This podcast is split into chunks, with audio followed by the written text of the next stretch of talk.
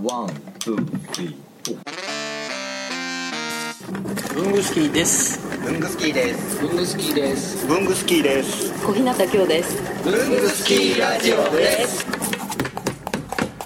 こんな感じですね。前回からの続きですー。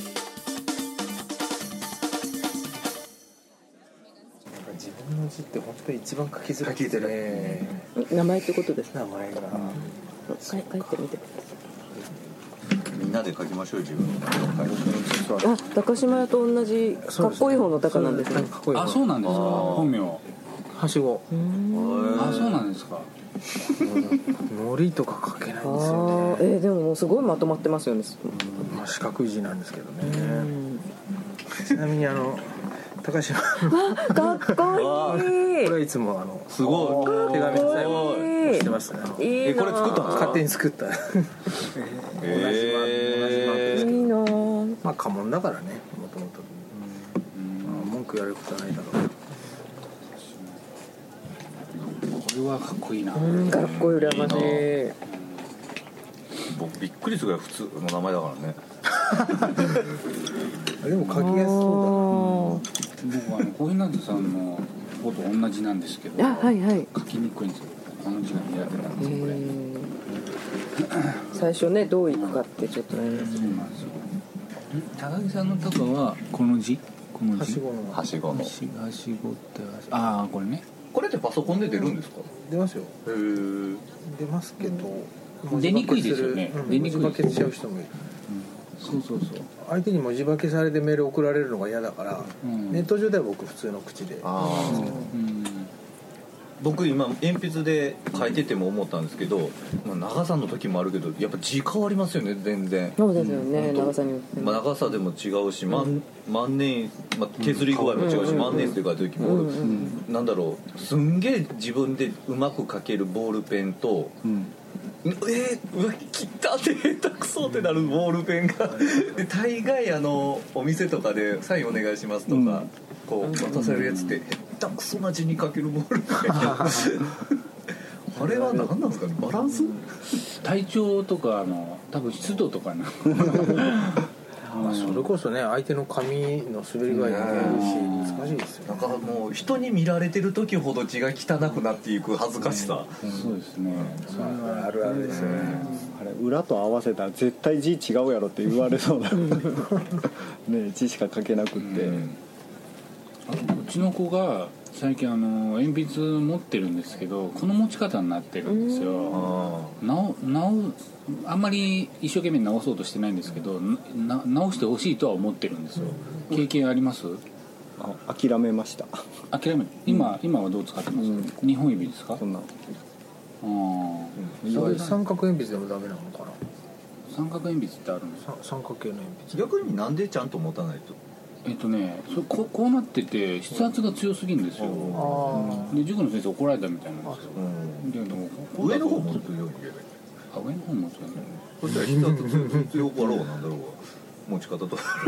またそれコントロールが難しそうな気がするけどねでは僕小日向さんの本読んでいろんな持ち方あるじゃないあ何でもいいんですか持ち方持ち方でた書き方が書き味があるしあれがあるとそれを楽しめばいいじゃないとかいうのを読んであもう自由でいいなってまあ確かにねうんただ自由でやるためにはいろいろな形ができないと,、うんは思うのでその持ち方1種類しかできない あのはもう、うんうんよりは確かだからそれをやめるっていうよりも、うんまあ、5種類ぐらいできるようになれっていった方が子供は関心持つんじゃなあ一個勉強になったそれで言ってみよういあの持ち方こういうのグリップありますよねはいあのこう形をこう決めてくれる、うんはいあれを使ってみるとうんか、ああと、ーさっき言ってた打てた打てうたん、靴はさんでなな削る靴はさんから出てます靴さん出てるんですねもしかしたらちょっと高めのあの鉛筆ホルダーか革のそれですそれです何ですかそれあの藤藤田さんのこれご存知ですかあー知らないこれいいですよ鉛筆キャップなんですけど、えこうやってやってうわうわすごいそうするとこここの間を埋めてくれるので、えこうなんか安定してるうわあこれよろしいんじゃないあそうだこれいいやこれでもおいくらでしたっけ3000ぐらいですよえ1500円かあなそんなもんでしたっけ文具さ堂んにで言ったら文具堂で売ってあ文具堂で売ってる取り扱い始めた茶色あるかな茶色あるんじゃない革だから赤と茶色かなうんちょっとでコーヒーの分岐のはいこれもう多分趣味の文具箱ですよこれ工業デザイナーさんが考ええ文具堂で売ってるん ですねだから提供でお金お金持ってる提供って勝手に提供させる 何こちら自チックに文具堂の左でも書くんですかああの去年1年間、はい右手が使えなくなっちゃって、はい左手でもう大特訓して書けるようになったの、えこ骨折したんですかあえっとね神経麻痺で、はいそれで動かなくなっちゃったんですよあこそうなんこかですから上にこっちは動くんだけど、うんここから上動かなくて全然もうこれ持つ持とうとするとカタってなっちゃうのカタって全然持てなくなっちゃなんかこうね固定してましたよねうあそうですね、うんあのこう、うんなんかそういう器具をサポーターみたいなのつけてうんまっすぐしとくようにっていうのをずっとつけてて左手で書く練習しててうんでもすごい楽しみが倍広がってうん西山さんも左利きだったじゃないですか、うん途中で直されたんですか、あもう親にバシバシ直されてうんあの書き物は右そろばん弾くも右うんだから左手では逆に書けないうん僕習字だけ左なんですよなぜか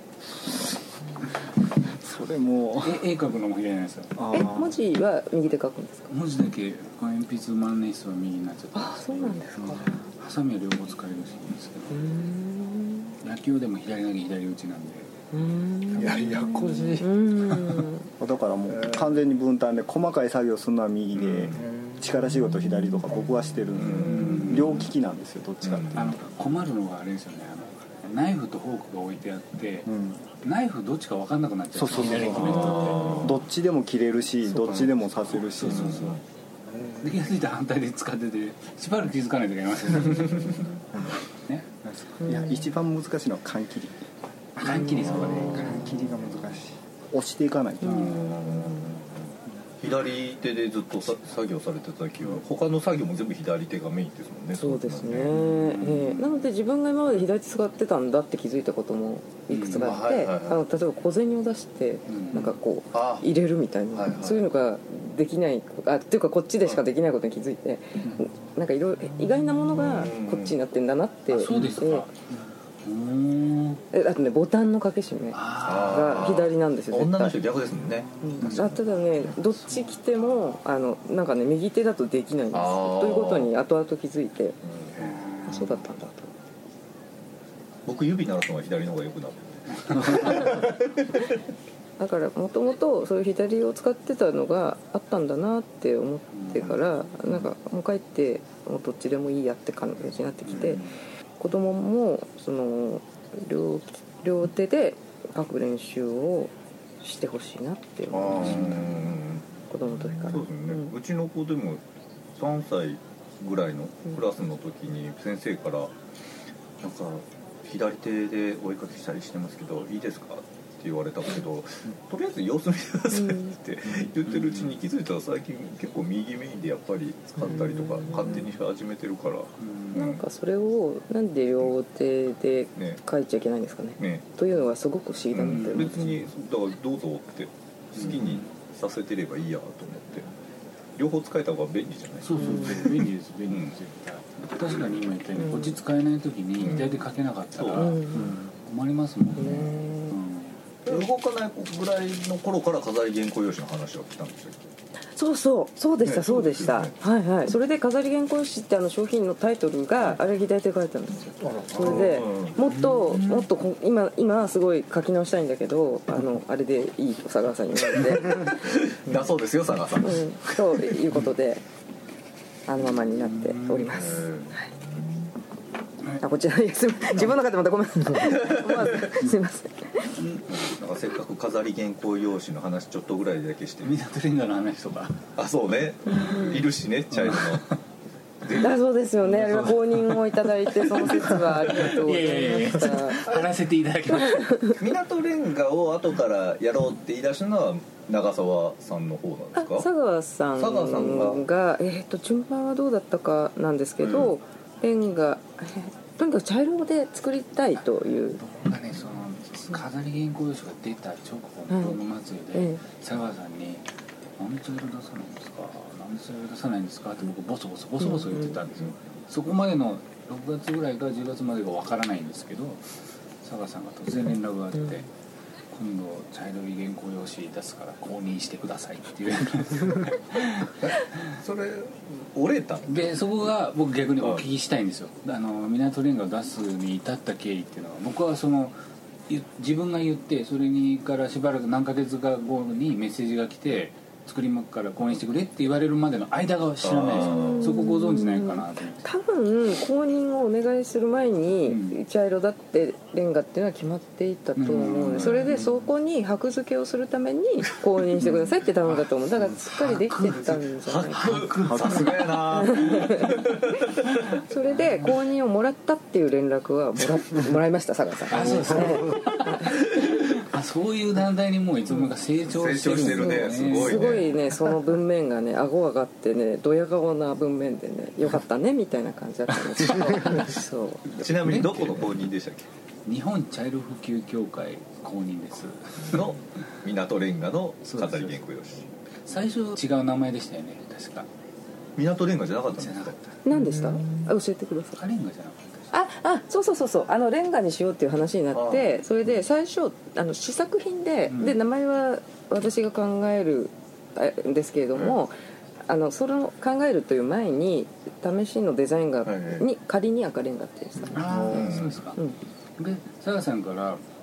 一回色見本が送られてきたんですよ、うんうん僕になぜか僕に、えで「この茶色でいいですか?」って言ったから「いや違います」って僕一回言って、えっと、ペリカンのブラウンのインクをバサってこぼして、うんティッシュで拭いて、うん写真撮って「これです」って返したんです、でそれを再現してくれたんです、あ再現してくれたん再だ現してくれたんです優しいな「これでいいですか?」って二度目来て「OK です」えすごい立ち位置やね サラリーマンじゃないよねた だの最初赤っぽかったんですか最初が僕ってちょっとイメージと違ったんで公認できないなと思ってそうそうそうもうこれこれは神戸じゃない横浜だとうんあの本当に赤レンガだったんですよえじゃなくて茶色ですっえていそうれでレンガは長澤さんのあそうあ神戸そのれあれでで有みん名なあの私としてはその赤レンガという試作品を見た時に、ええあそっかレンガで何か考えようと思って赤レンガだともう横浜直結ですよね、ええでも港レンガだったら、えーレンガ倉庫というのは港のそばにあるし、ええそれはもう函館だって、ええあのうんはいいろんなところにあのええ共通するから、いより広がるから。と思って港レンガって提案したんですよそしたら長澤さんがじゃああの神戸レンガ倉庫店でじゃあ石膏発売しましょうっていうことを佐川さんと多分何か話し合いがあってじゃあ名前の方が先だったんですねそうですね、そうです。はい。で名前がちゃんとビジネスを切り開いてるなぜかそこに噛んでしまっているすごいね工作師やな裏工作がサラさん相手してくれてありがとうございます僕もっと後だと思ってたえ公何認が公認の話は公認の話10月ぐらいですだ から結構作る過程の仲間で噛んでたんだ多分僕一回ダメ出ししてるっていう一ね回ダメって言った瞬間サラさんめんどくせえなってなったと思うんですよすごいね小日向さんほぼ同じレベルでこう噛んだってこと だねに関してはでもあの岡山の方で文具が好きな人が飾り原稿用紙をうさぎ屋の社長さんとかに持ち込んで「んこれを扱ってもらえないですか?」って、あの自費で買ってややってるみたいなあの、えサンプルが出してそうなんでするかはい、それ佐賀さんに話したら佐賀さんはえひどく喜んであるんであ、そうですか。それはぜひよろしくお伝えください。ありましたりがとうございますと。す伝えておきます、あその人今度来るんださっきさっきメッセージがあったへえ佐賀さんに連絡しようかな、いやてかラジオやろうぜじゃあ 佐川さん読んでうん、いやすぐすぐ今週末だ、うん、佐賀さんにそううん、この間の文具祭りですっごいこれに来たそうな顔したから断ったんだけどうんもう飾り系くらいし話ばっかりになっちゃうから嫌だっつってもう佐川さんは佐川さんで呼んであげるからっつって呼んであげるから すげえ上からすっごい偉そうに